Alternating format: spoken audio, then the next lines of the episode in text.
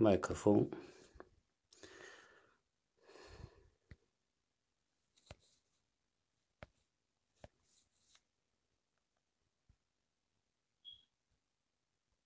欢迎大家来到鸟叔的直播间啊！今天我们有一个直播的计划。大家如果进到了直播间可以听到的话，啊，可以回复我一下。我看到陆续有听友开始进来。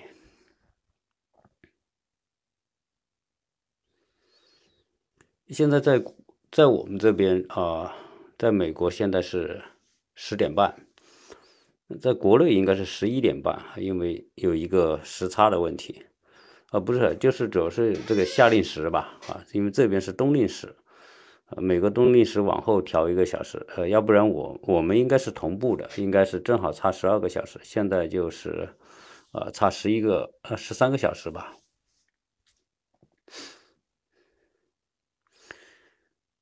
呃，我想问一下你们啊，进到这个直播间是因为前面看到预告啊来的，还是不，呃不不小心碰到了啊来进来的？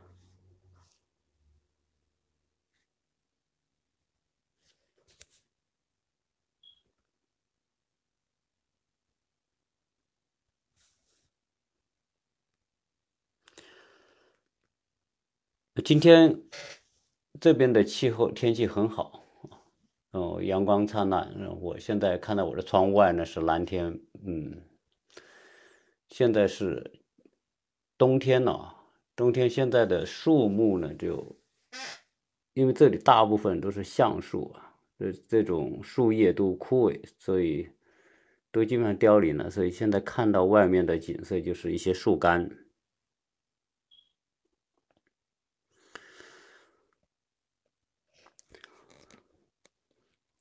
呃，跟今天呃，跟大家聊一聊一些我近期做的一些节目的一些感想哈。因为热点的话题呢，大家知道是我是不能聊的，如果一聊平台就会把我的节目给下架，所以呃也挺苦恼的。所以我最近呢做了一些节目，是放在我的微信公众号哈，就是呃。大家说经常问怎么看呢？怎么听呢？呃，大家在微信公众号里面，我的公众号的名称是白眉鸟叔啊，所以大家嗯要看我公众号的听公众号的节目的话，就搜白眉鸟叔都可以听得到。呃，我昨天做了一期节目，是关于这个马斯克的。这期节目呢会在直播之后，我就会上传上去哈。当然，这个是上传到这个西米团的内容里面啊，是谈到啊，最近马斯克一不小心就成为世界首富啊。这个由于股市上升的特别快哈，大家都可能都看好他吧啊，所以我做了那样一期节目，呃，大家可以事后啊，我我上传之后呢，大家就可以去。听一听，现在美国的疫情的情况还是比较严重啊。这个这个美国这个国家，反正现在是比较乱套了哈。这个呃，你我们听友你可以这么提，但是我不能说啊，因为我要一说到这个热点的话题，立马就给我停了哈，这个直播都直播不了了。呃，反正现在的情况是，国内国外信息是信息同步，完全同步。你，呃，在国内大家看到的东西和我们现在在美国看到的基本上一样哈，只是说，如果现在正好你们在参加直播的，在国内，然后你们有家里人在美国，有朋友在美国的话，我觉得呃。大家普遍有一个担心吧，你像我妈，她在国内呢，就每天看新闻，啊，因为我们在美国呢，她就特别关注美国的一些新闻报道，呃，现在国内的新闻台也很多啊，现在各种视频呢都在是国内的这些电视台都能看得到，啊，所以看到美国现在这种轰轰烈烈的革命运动啊，呃，他们很担心的啊，特别是看到这个，因为这个视频大家都。聚焦嘛，聚焦在那些打砸抢啊那些事情上哈，这个老人家在国内一看很担心，哎呦，这美国这么乱，那自己的啊家里人在美国安不安全？对，大家都挺关注这个事情。那我呢想，嗯，就我身边所看到的情况来说一说，啊，以便在国内的这些家人呢能够啊，真是了解一下美国目前的状况。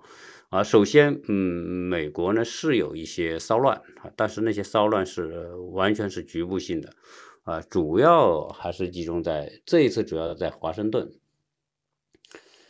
呃，而且参加骚乱的也是极少数的人，你像我们肯定不可能去吧，啊，这我我想在大家在电视上都看得到，基本上华人是不怎么参加这种这种事情的。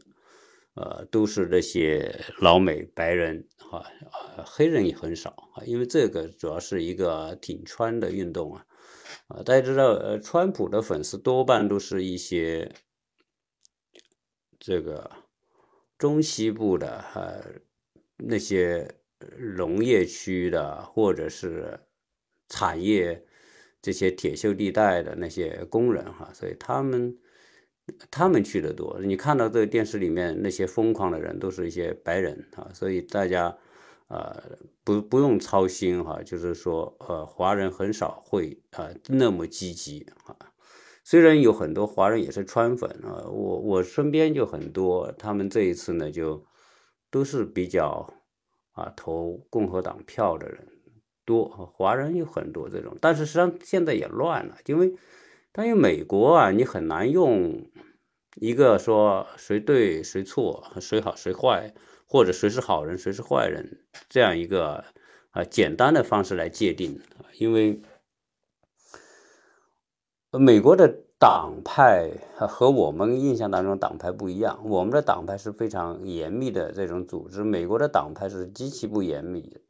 你今天可以是共和党的，明天你就可以宣布我脱离共和党，加入民主党，啊，这个就就都是你自己来决定，啊，这种约束性很少，所以你说支持谁，反对谁，实际上你现在谁也代表不了谁啊。你说共和党就是谁，就是代表共和党，谁代表民主党也不是。呃，支持共和党的人也可能就是支持共和党的某一些东西，呃，反对民主党的人也是反对民主党的某一些东西。任何一个政党在美国的这些政党啊，有时候他他都是呃非常多面性的，所以华人在美国说反民主党，或者有很多人不支持民主党。啊，实际上是只是不支持民主党的一些政策，但是民主党是不是一无是处呢？也不是，民主党有很多方面也有它的呃号召力，特别是在年轻人当中，他号召自由嘛，解放嘛，对吧？所以美国的年轻人为什么多半支持民主党呢？就是他需要这样一种氛围。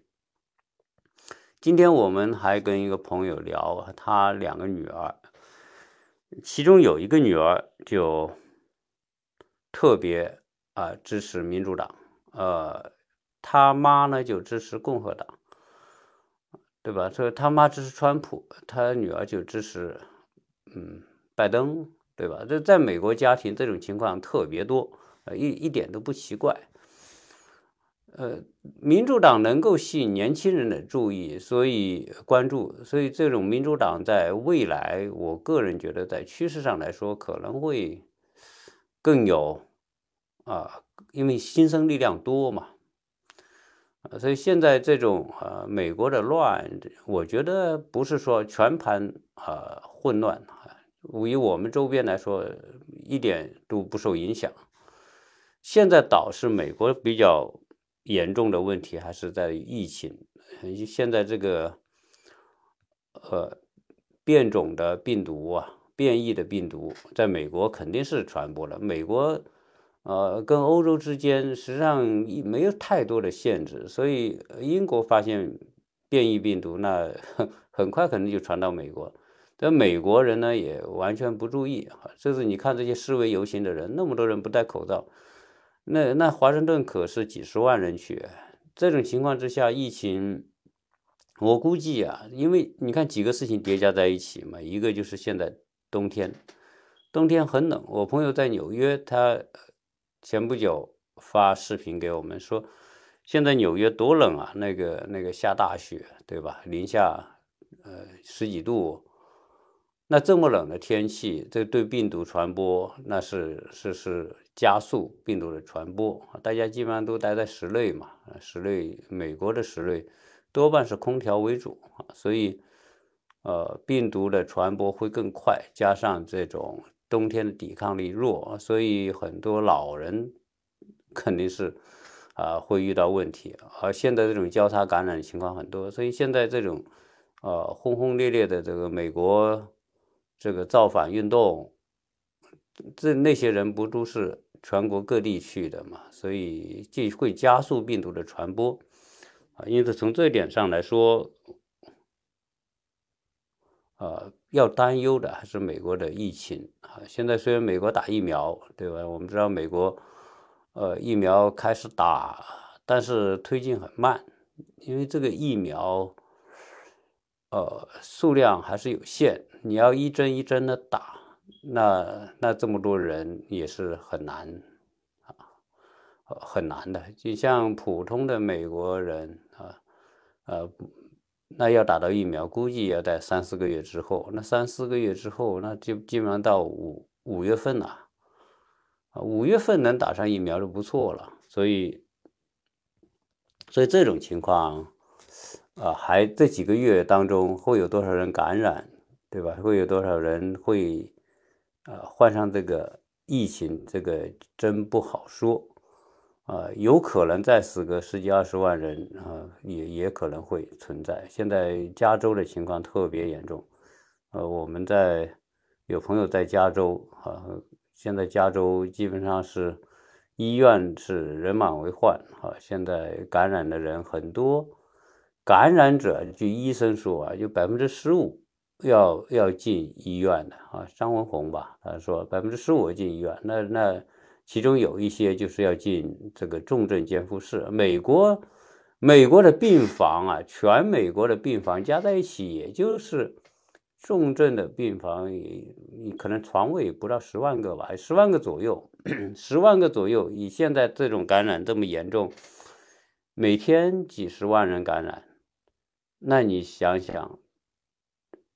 这个要多少病房？所以这个很快又会出现很多地方出现这种这种呃重症病房不够的情况，所以呃最近在网上大家看到很多华人啊也不幸感染的啊，有很多还在做公益当中给感染的啊，是所以现在这种情况呢就比较糟糕啊，呃。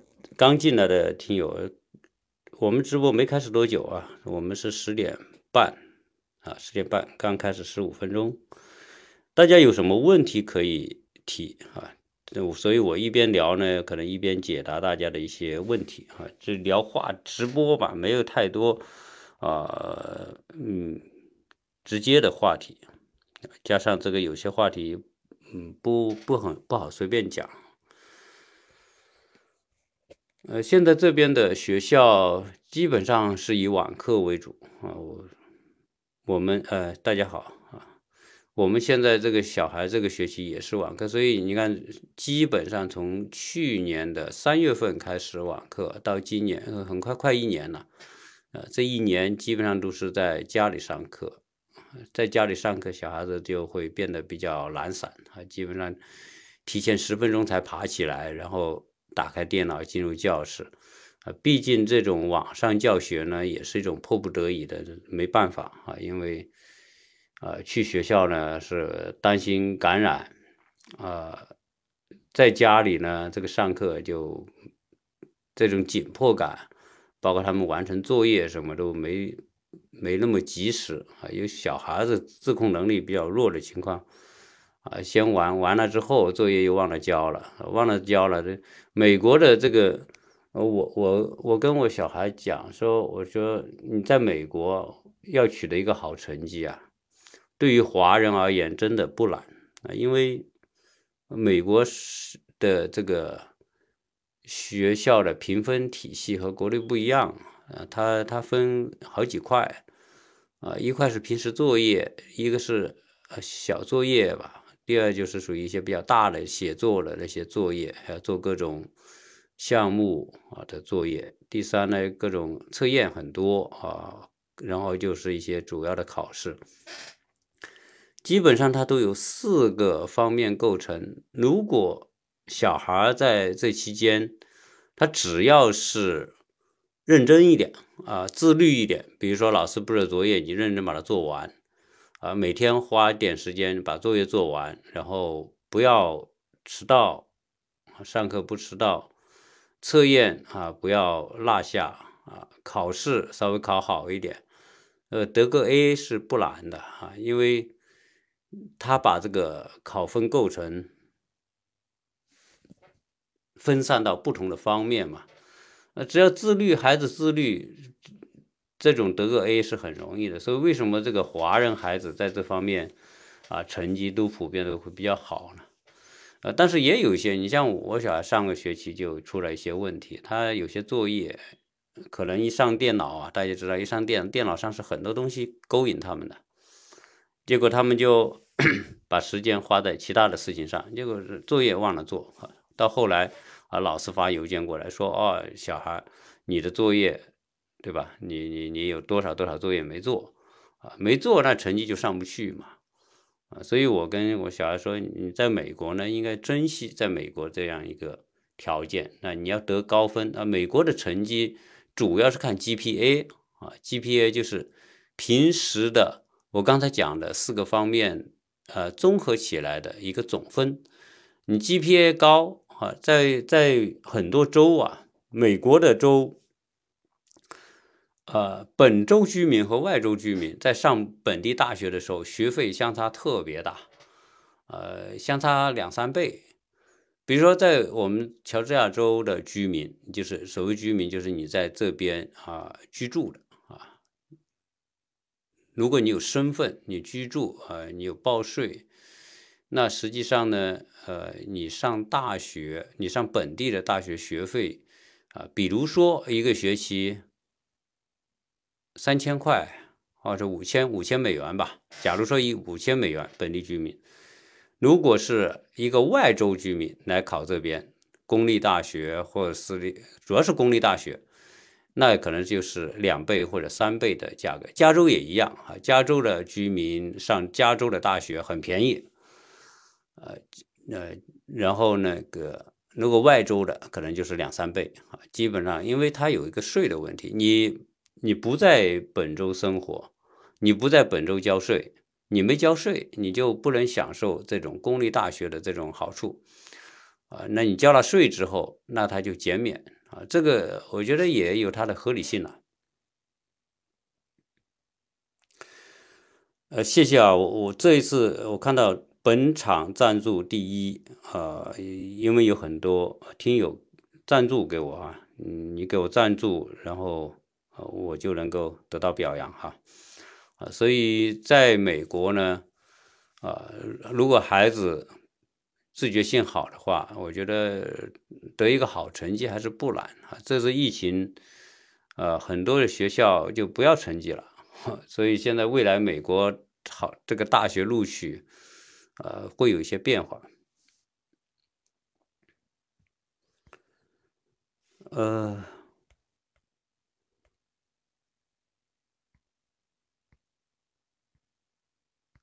国内我看国内最近也出了一些呃疫情的一些反复啊，很多地方，呃，但是对于疫情，美国和中国完全是两种不同的态度啊，这两种不同的态度带来不同的结果啊。国内对于疫情是绝对严严加防控的哈，我们也能够了解到现在国内的这种哪些哪些地方，只要出现一例，立刻政府上下就是全民启动。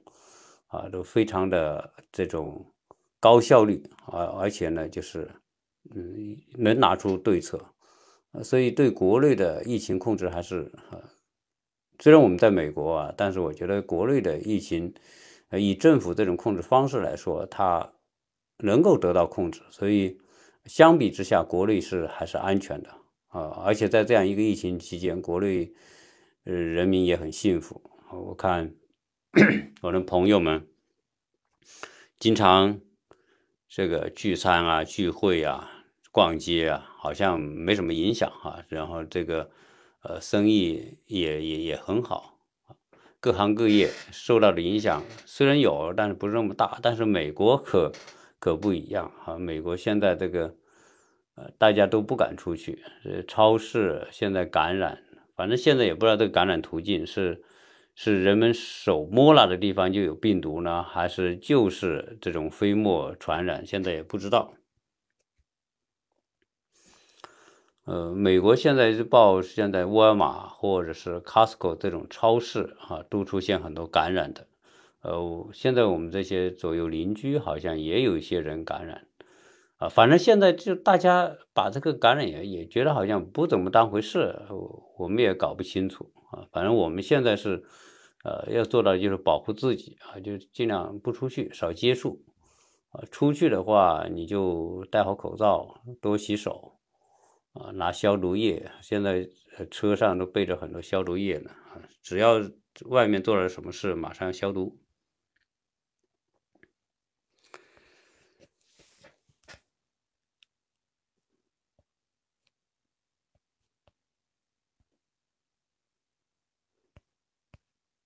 呃，可能今天参加参加直播的听友不那么多啊，呃。可能一个是时间晚，因为在国内估计现在已经十一点多，快十二点了啊，所以大家基本上都休息了。不过没关系，呃，大家早上起来是可以啊，可以看得到的。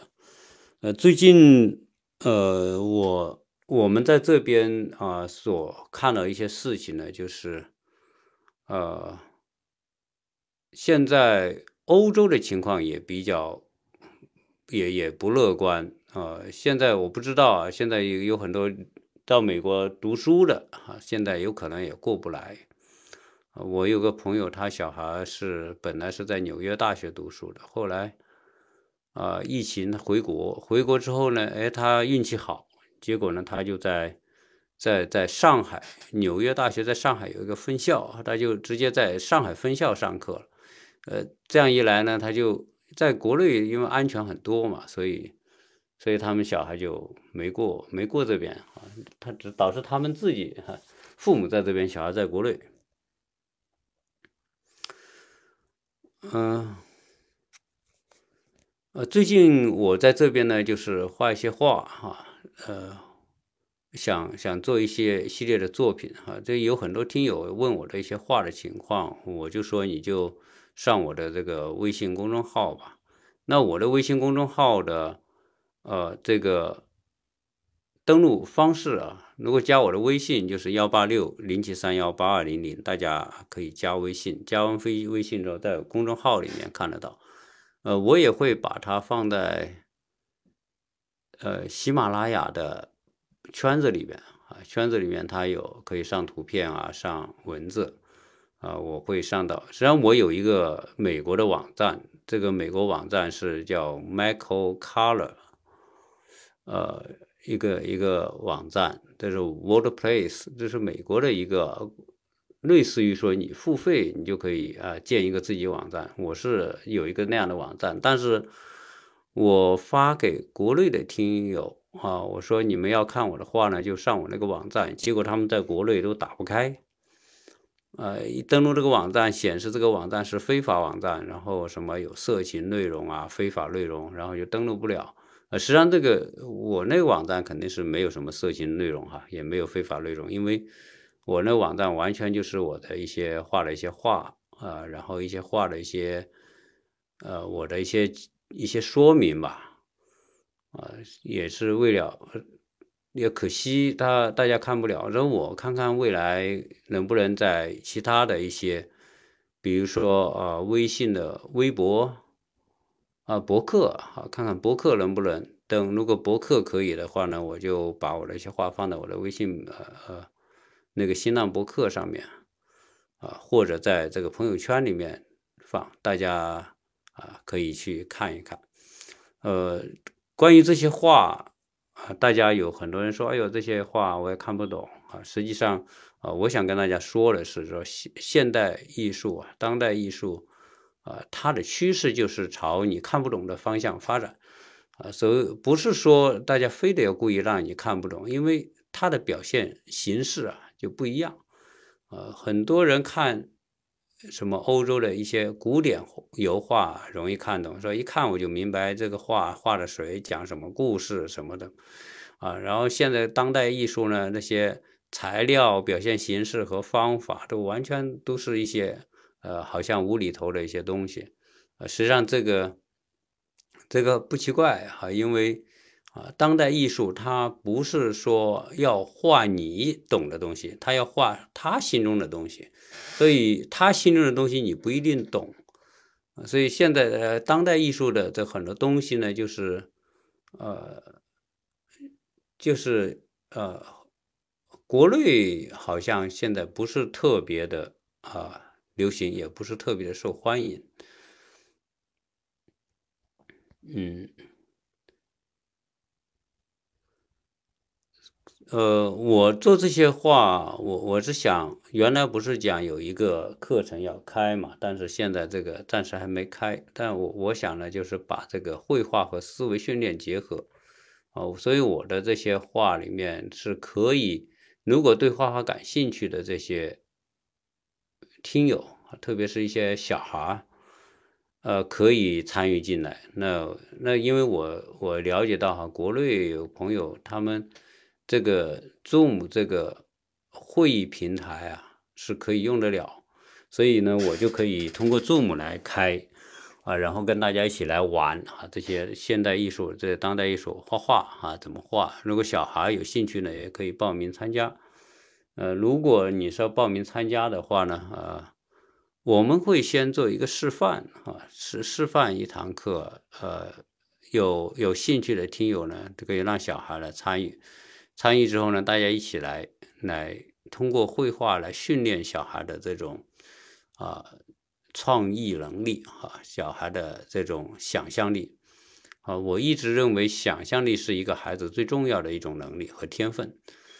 一个有想象力的孩子呢，他的未来你很难限量他，因为啊，这未来啊就是。大家是对对对创新和开拓特别重视。如果你要考一个好的大学，你也是啊，考好大学。呃，大家好哈，这有听友刚刚进来。你要考好大学，实际上为什么现在美国的录取的这种标准在逐步的改？很多的学校他都不要什么成绩了，什么 GPA 成绩都有的都不要，什么。ACT、SAT 的成绩也不要，那大家就觉得这个这个东西没有成绩了，怎么衡量一个孩子呢？啊，实际上他还是有很多方法啊。虽然这些方法有些是带着平权的色彩，就是说，呃，对于那些成绩不够好的这些族裔的人啊，给他们啊一些名额的保护。这也是民主党不受欢迎的一个地方，不是华人欢迎的地方。华人觉得我孩子读书成绩那么好，结果你又你又不算成绩，对吧？你不看成绩，呃，那看什么呢？那如果你参加让小孩参加这种训练课，呃，思维训练、创新训练，我觉得是很好的。如果一个小孩你有很多的想法，而且你又能够把你的想法表现出来，呃，这点特别重要。所以，我我想呢，我开的这这些绘画的这些课啊，如果啊，对于一些思维活跃的孩子，我觉得应该很有帮助啊。呃，很多时候，呃，如果上我这种课的话呢，可能啊，会让小孩觉得画画是特别有意思。呃，很多人觉得画画呢是有天分才能画，没天分画什么画呀？这个就就不要画。呃，这是特别传统的一种观念，就是说啊，小小时候一看这小孩，对吧？人涂还涂的像个样，哎，那你喜欢画，人就送你去美术学习班，啊，小孩从来不画的，那肯定我家小孩是没艺术天分的，让他上什么艺术学什么画画呀？这不学了啊，这个点特别错误。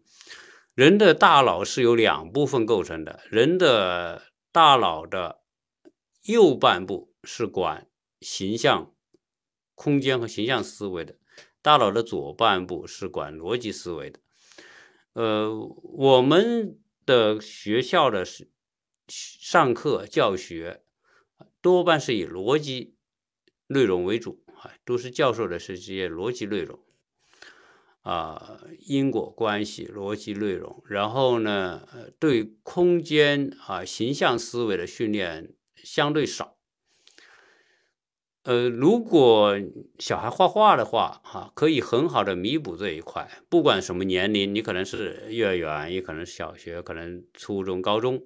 啊，所以，我我现在原来我这一直有苦恼，说我要开这种班，这种怎么分年级啊？比如说啊，是不是小学一个组，初中一个组，高中一个组，大学一个组？有时候啊，成年人一个组，那有时候我觉得可能不一定啊，因为呃，形象思维，我我们很多时候呢，中国人的。这种思维开发里面，右脑的开发是偏弱的啊，就是管形象思维的这种偏这种弱，呃，但是呢，由于它弱，所以它很多时候呢就被限制住了。就是我们的形形象思维相对来说啊，就不是那么发达。但实际上呢，对于一个人来说，如果你逻辑思维很强。加上你的形象思维也很强，这两者结合起来，就像人的两条腿啊，你两条腿协同跑步，你才能跑得快；一条腿你只能拐着走啊。所以有有很多人说，在国内，清华、北大、交大那些一流的学校，很多人呃都出来留学，在在国外，在美国留学之后呢，也在留留下来，在美国工作。啊，但是在国内，作为国天之骄子吧，就是说，哎，你读那么好的大学，那肯定是这个学霸，对吧？但是我们很多学霸到了美国，好像也也没有表现出学霸应有的那种，那那那那那种作为哈，就是原因在哪？大家一直都探讨这个问题。当然，这个原因特别多啊，除了我们说的这个成长环境、教育环境之外。其中一个，我就是我们从小到大的侧重于逻辑逻辑思维训练啊，缺少形象思维开发是一个很重要的因素。形象思维啊和逻辑思维，逻辑思维有时候它是线性的思维，就是单向的、很狭窄的领域。比如说，呃，一个小孩喜欢数理化啊，他就在数理化里面转。啊，然后呢，小孩喜欢植物，喜欢生物，喜欢什么医学，喜欢什么，就是就是我们的国内的这种体系，基本上就让小孩限制在哈一个比较窄的空间里面。呃，形象思维呢，它是一个宽度，呃，这种形象思维的宽度呢，可以让它不受制于某个领域啊，某个专业。某一个兴趣，它可能是很多兴趣，它有一种叠加效应。所以，呃，比如说我现在，呃，有有有不有不是有很多听友他退休了也在画画嘛？那我们的听友退休了画画，其实有一个我原来做节目也讲了，他画国画哈，写毛笔字都写得很好，那画国画也画得很好。那这是一种传统的这个美术的学习方法。啊，现代的美术学习方法已经不这样了啊，所所以大家要知道，比如说我要开这种班，你说你的小孩从来没画过画，要不要试一试？可以，也可能他第一天做出来的东西就让你惊叹不已啊！为什么可以做得到？因为画画呀要借力啊！我我现在大家看当代艺术里面有其中很有名的一个人啊，他的开创性的就是。有一个纽约特别著名的发廊，不是发廊，不是不是发廊啊，大家 gallery gallery 这个如果我们说发廊，大家说发廊不是洗头的嘛，对吧？不是那个洗的画画画的画画廊啊，这个我发音不标准，就是这个特别著名的画廊啊，像一个艺术家，当代艺术的一个艺术家订画，要一幅画，就说你要拿一幅画，这一幅画可以改变人们认知的哈，就是就是完全开创性的。这画家就想了，我画什么画呀，对吧？我怎么来画呀，能达到这个效果呢？那那是很多年以前了，那基本上这个这个五六十年代、六七十年代。后来他想了一天，实在也没想出什么好招。结果呢，时间也不多了，也差那么一两天。结果他说：“干脆吧，反正我就呃随便弄。”他搞块画布铺在地上，那画布呢有几平方米大，铺在地上之后呢。他有很多的这个画画的油漆，他十几种油漆，他就拿这个油漆桶，拿个勺子，舀着这个这个油漆，就随便淋在画布上，随便游走淋。这个油漆不是那种很很流下来之后呢，很那那种那种呃什么叫一体的那种质感，它就流流流就，然后他舀一勺这个淋，舀一勺那个颜色的淋，就不同的颜色在画布上淋。淋完淋去，淋完淋去，最后哈差不多了啊！这幅画他就把这个画一干了之后裱起来，裱起来往那个画廊一交，他说这就是我的画。那些那些评论家一看，哇，目瞪口呆啊！这就是你创新的画。对，那幅画后来成为啊这个美国当代艺术特别有名的一幅画。我说这个画是是什么意思呢？就是呃，原来我我小时候也学画。我我有时候学画，我包括现在我画画会卡到一些卡住，就是我画着画着，哎，不知道我在往下怎么画了，就是就是会遇到这种。但是呢，后来我突然明白一个事情，实际上画画不是靠你的思想在画画，如果靠你的思想画，你永总有一天会山穷水尽，你要没东西可画，你要用一种超自我的力量来画。当代艺术里面有很多就是借助超自我的力量来来完成创作的。什么叫超自我力量？就是说，这个画画最后出现的很多东西，不是你能控制的东西。比如那个人拿个勺子随便淋，他可能就闭着眼睛，然后随便手随便动，这个动作他是无意识的。这些无意识的动作会对这幅画产生很多。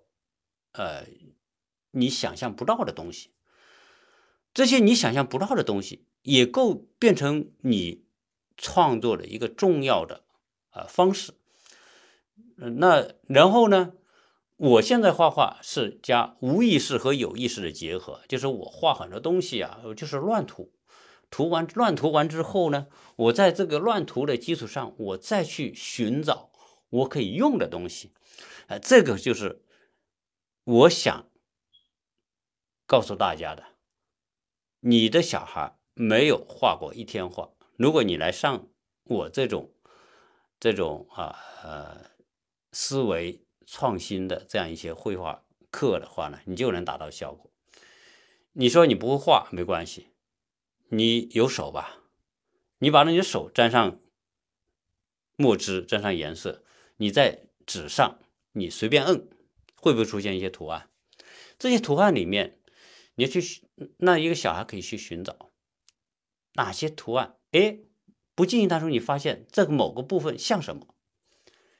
你看这种某个部分像什么，就是他的一种啊思维的一种激发，就是他看到一些东西，他会做出反应。看到一些图形会做出反应，这个图形本来不是某个东西，但是他想象当中它像这个东西，可能在这个像个小狗，那个可能像一只风筝，呃，那个可能像一辆车，那个可能是像一个人在打架。总之，在你无意识所做的这些做出的这些图案里面，你能找到某些影子，然后再把它提取出来。那这样一来呢，这个画里面就会出现啊很多有趣的东西，啊这些有趣的东西啊会再一次激发他。比如说这个画，你到这个程度是不是结束了？没有，任何一幅画永远都没有结束的时候。再伟大的画家，他的画都是说，当他画到他不想画为止，啊，这个画才叫结束。只要他不想停笔，这个画就永远都没有结束，啊，所以画是一个永远在动的东西。我们看古典的画，大家会看，比如说欧洲的油画，大家会觉得，哎呦，这个欧洲油画多完美，对吧？啊，讲故事，人体啊，或者是场景啊、风景啊，是什么？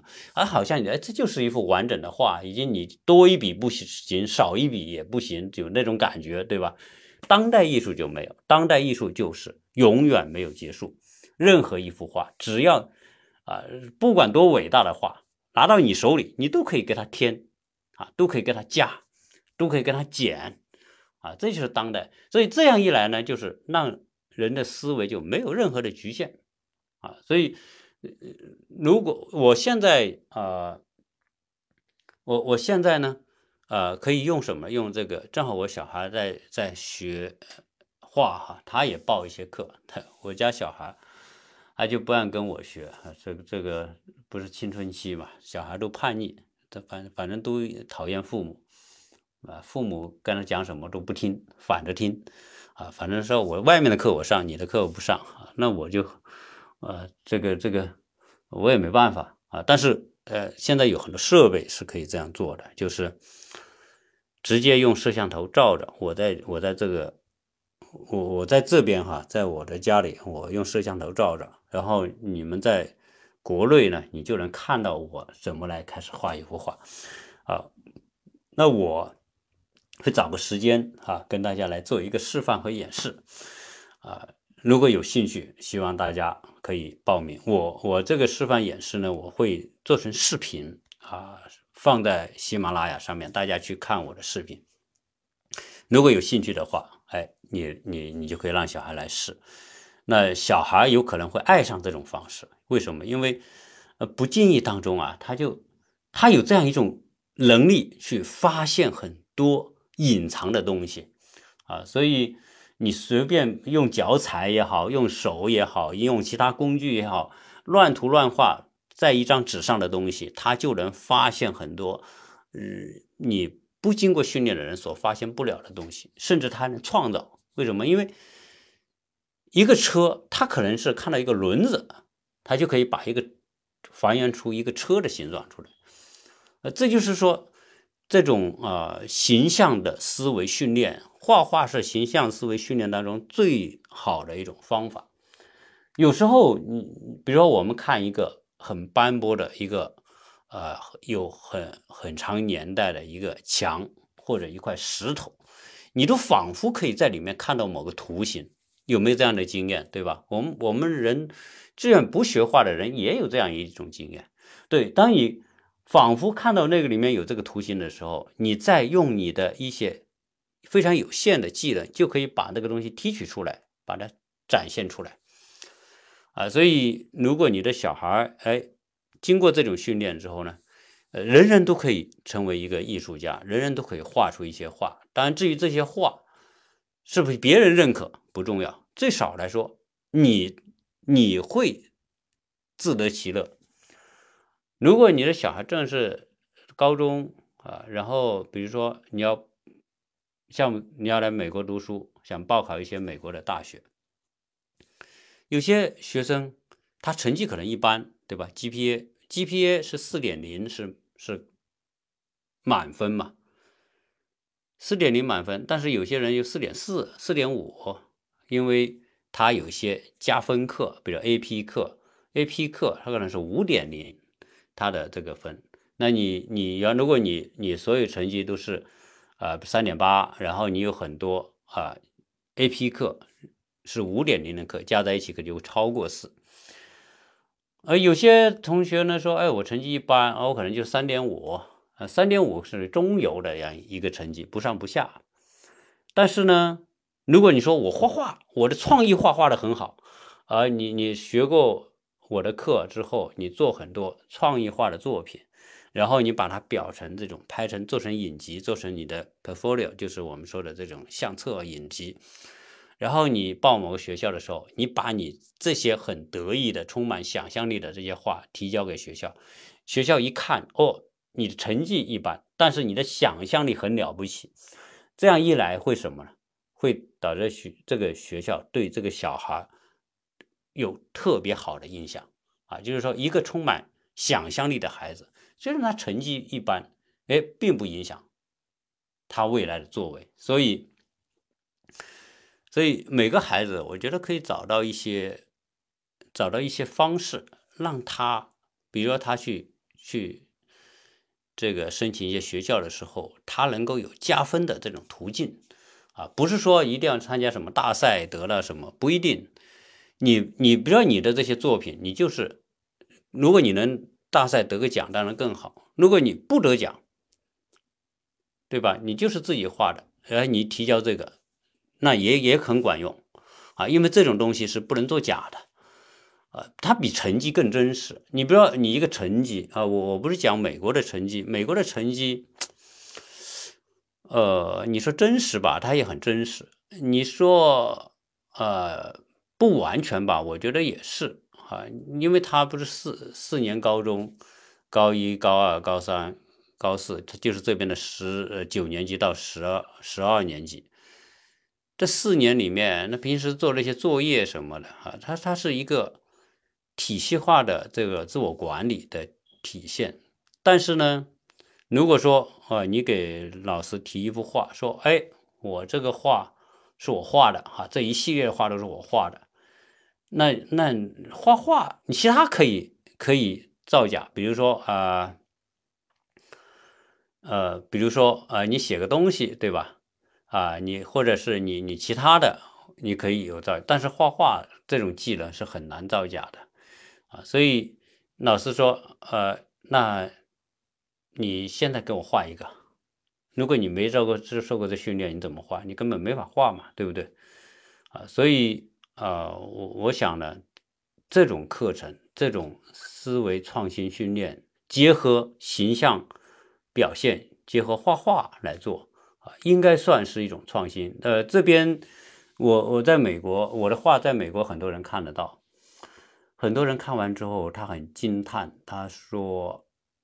他说：“第一，这个画基本上都很激发人的这种思维；第二呢，很少看到这种画，呃，所以觉得很、很、很、很很有意思啊。所以我想呢，呃，这种这种东西、这种方式啊，啊，看能不能啊，国内，因为现在我要是开这种课呢，也没有什么限制，国内。”美国的这小孩可以来上，然后国内的也一样可以上，呃，大家甚至说，呃，可以一起交流。我我在这边上课呢，我当然肯定用中文了。你要要要我用英文讲课，我肯定还是会遇到一定的障碍啊。但是这边呢，呃，多半是华人的小孩来上课会比较多。如果华人小孩来上课的话，他们。啊，也希望自己小孩的中文会好一点，所以我用中文跟他们讲，应该是啊，可以有助于他们在中文的这种沟通方面啊，会有帮助。当然，国内的这些学生更没有问题了。那大家啊，习惯于中文。对于一些年龄大、对画画感兴趣的，呃，如果你要试一试，我觉得你也会觉得很好玩啊。所以，呃，关于这种啊形象思维训练啊，结合这种画画来做啊，这是我特别想要想要做的事情啊。希望这个呢能够能够往前推进。呃，如果你听了我这一期直播的这些听友，呃，你也一第一是你看看多看看我的画，然后呢，如果你的小孩有兴趣。我可以用一些简单的，因为我现在画的这些画还是蛮复杂的。你说一开始来画，要画到这种情况，画出这种效果，肯定不容易。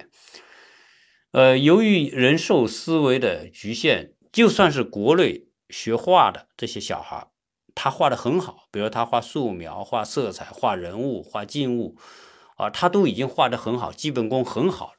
我你现在叫他画一幅我这种。风格的画，他也画不出来，因为他是要有一个思维训练的过程。我是很多年的呃自己的呃训练和总结，我才能够做出这些东西。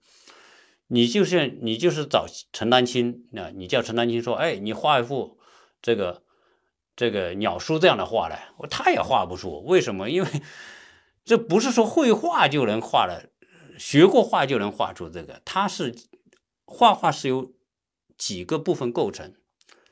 我们最直观的是技法。其实你现在让他去参加各种训练班，那叫参加技法训练。你如果参加，你技法训练的再好，也只能说你对线条、对明暗、对这个啊布局，对吧？你会有有有所感触。但是呢，这属于技法，画画目的不是为了展现技法，呃。展现技法的空间很小，为什么？因为全世界这个无数的画家在技法上所做的探索是无穷的多，呃，有只有极少数的人因为技法而出名的，对吧？你说啊，毕加索啊，他那种立体画派，说梵高哈那种那种啊那种呃想象的他的思想里面的那种色彩。这没有几个人能技法能出名的啊！你说什么冷军，对吧？呃，冷军大家都把他当神一样看，那他是技法是很好啊，但是觉得有意思吗？如果你看冷军的话，哦，我我我想我大家听完之后，大家可能就会网上搜冷军，一看，哎呦，这人真神呐！为什么？因为竟然可以把一个油画画的跟照片一样。对这油画画的跟照片一样，说明什么？说明他技法厉害、细腻，但是呢，他的画没什么看头，就如同看一个照片，你把自己拍个照，啊，你想象一下，这幅这你你自己这个照片是人用油画画出来的，你能惊叹什么？你就惊叹他技法厉害嘛，啊，但是画画最重要的是内容的表达，而且这个内容表达要让。观看的人能产生冲击，产生共鸣，产生激发，哎，那才叫画画的精髓。画画的精髓是他的那种能够由画面所渗透出来的那种信息对人的这种互动和冲击和影响，那个东西只可会意不可言传啊，那才是你说你看梵梵高的画。现在很多梵高的画是世界上最贵的画之一了。你要看他的画，他总有种东西在让你觉得很有意思。但是你看梵高画的画，有冷军好吗？你技法，比如说一个人画的像那么细，没有。梵高画的画就像小孩画的画一样，对吧？鼻子不是鼻子，眼睛不是眼睛，那毕加索更是这样啊。梵高的画也也是这样，就是基本上就是不像。哎，但是呢。它很有味道，你要慢慢看，仔细去看，你会觉得他的画里面有种魔力，那种魔力，哎，就是画画的精髓。所以，呃，现现代绘画，当然，你说你你再想成为梵高，不太可能了。你可以模仿梵高，模仿他的风格，模仿他的表现形式，你也不成不了梵高。对吧？最多人家说，哎，你你还你有点梵高的风格而已，对吧？你不是你啊。然后你要模仿毕加索也一样。那那所以现在画画里面呢，如何去找到？就是说你去画画，你理解画画是要表达什么？画画是要给观者带来什么啊？这点特别重要啊。我我想呢。我我也很注意看哈，就是我觉得我我的这种绘画训练可能能够帮到很多的这个对画画有兴趣的人，包括那些退了休，好曾曾经我有听友学画国画、学画其他的，如果哪天他要是。来体验一下我这种画画的话，他会觉得国画那个就就就就就不是那种感觉了啊。所以，如何啊让你的画画能够达到一种境界啊，是有是有方法的。我我我希望我希望这个可以啊，可以能够啊带动出一批人啊，特别是一些小孩儿。呃，你的小孩，甚至说，呃，未来这种训练啊，它不是一个，比如说经过，呃，我告诉他们的这种训练方法，可能不是一个短期的影响，而会带来一个长期的影响，甚至会带来终身的影响。原因在哪里呢？就是，呃，当你具备某种能力的时候啊，某种思维的扩展能力的时候，你会在。无时不刻不会去用它，啊，我我们经常说，我们可以凝视一个东西很久啊，是因为这个东西里面它会激发我们的某种想象，啊，就就像一个人学会骑自行车一样，那么如果你学会了骑自行车，你基本上你就你就终身都都不会忘记，啊，那这种思维训练，形象思维训练，啊，右脑开发的训练，如果是你经过。一个阶段训练之后，啊，未来会会对这个人带来长期的影响，啊，所以，呃，我也希望这个课可以改变一种观念，就是说，啊，画画不是画画人的事啊，就是说，哎呀，会画的人啊才要学画啊，不会画的人就不用去学画。实际上，呃，在我来说，现在已经完全打破，实实际上世界上没有什么事啊。会画画的人和不会画画的人，所有的人只要你拿起笔都会画画，啊，这个观念特别重要，啊，这也可能会呃让很多让很多的这个年轻人受益，特别是小孩子受益，啊，我我想，呃，如果我带一个小孩，他以前从来没学过画，甚至有可能我可以把他带到画出令人惊叹的东西出来，啊，这个。哈，这个就是我我我特别期待哈，我能够啊影响到一些这样的小孩啊。很多时候，呃，一一个小孩不提笔不画画，是因为他没有感觉到画画有那么大的乐趣。啊，所以刚才有听友也刚进来啊，然后。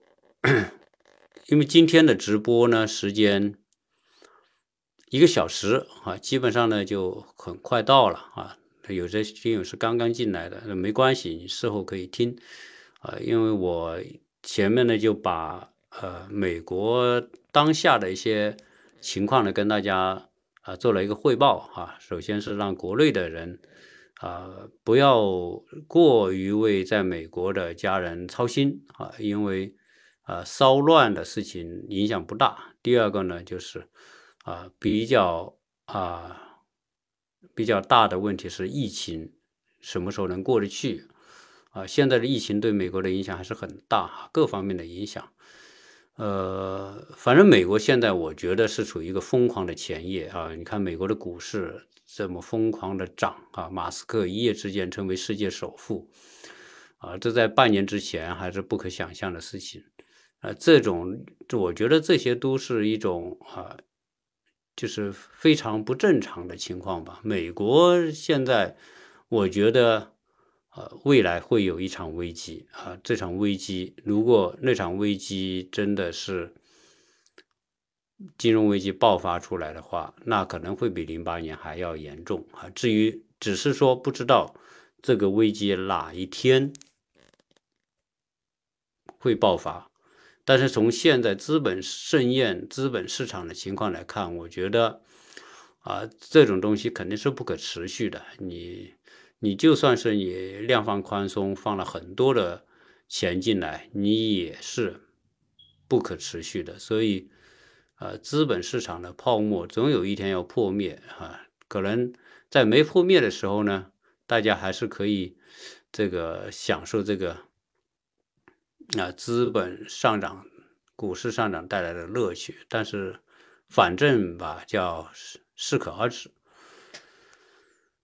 呃，因为可能是这个时间晚，所以基本上我看听友没有提问题哈。呃，没有提问题呢，也就是呃，我以我自己聊为主哈，所以我聊了呃一个关于这个右脑开发啊、形象思维训练这么一个话题啊。这个话题如果有兴趣的话，有兴趣的话啊，先看看我的话啊，然后呢，我在适当的时候呢，在啊。在通过 Zoom 这个会议平台来展示一下，展示完之后，啊，你就是要让小孩来看啊，这些这些内容，看完之后有没有兴趣？如果有兴趣的话，呃，大家可以啊，可以看，呃，要不要报名啊，或者怎么样？呃，那么今天的时间呢，已经有一个多小时了啊，那我们呢？今天的直播就先播到这里啊，谢谢大家。呃，大家要关注我的呃微信公众号啊，搜索“白眉鸟叔”，呃，也可以关注呃我的这个嗯今日头条的账号吧。今日头条就是美国新生活，近看美国。呃，接下来。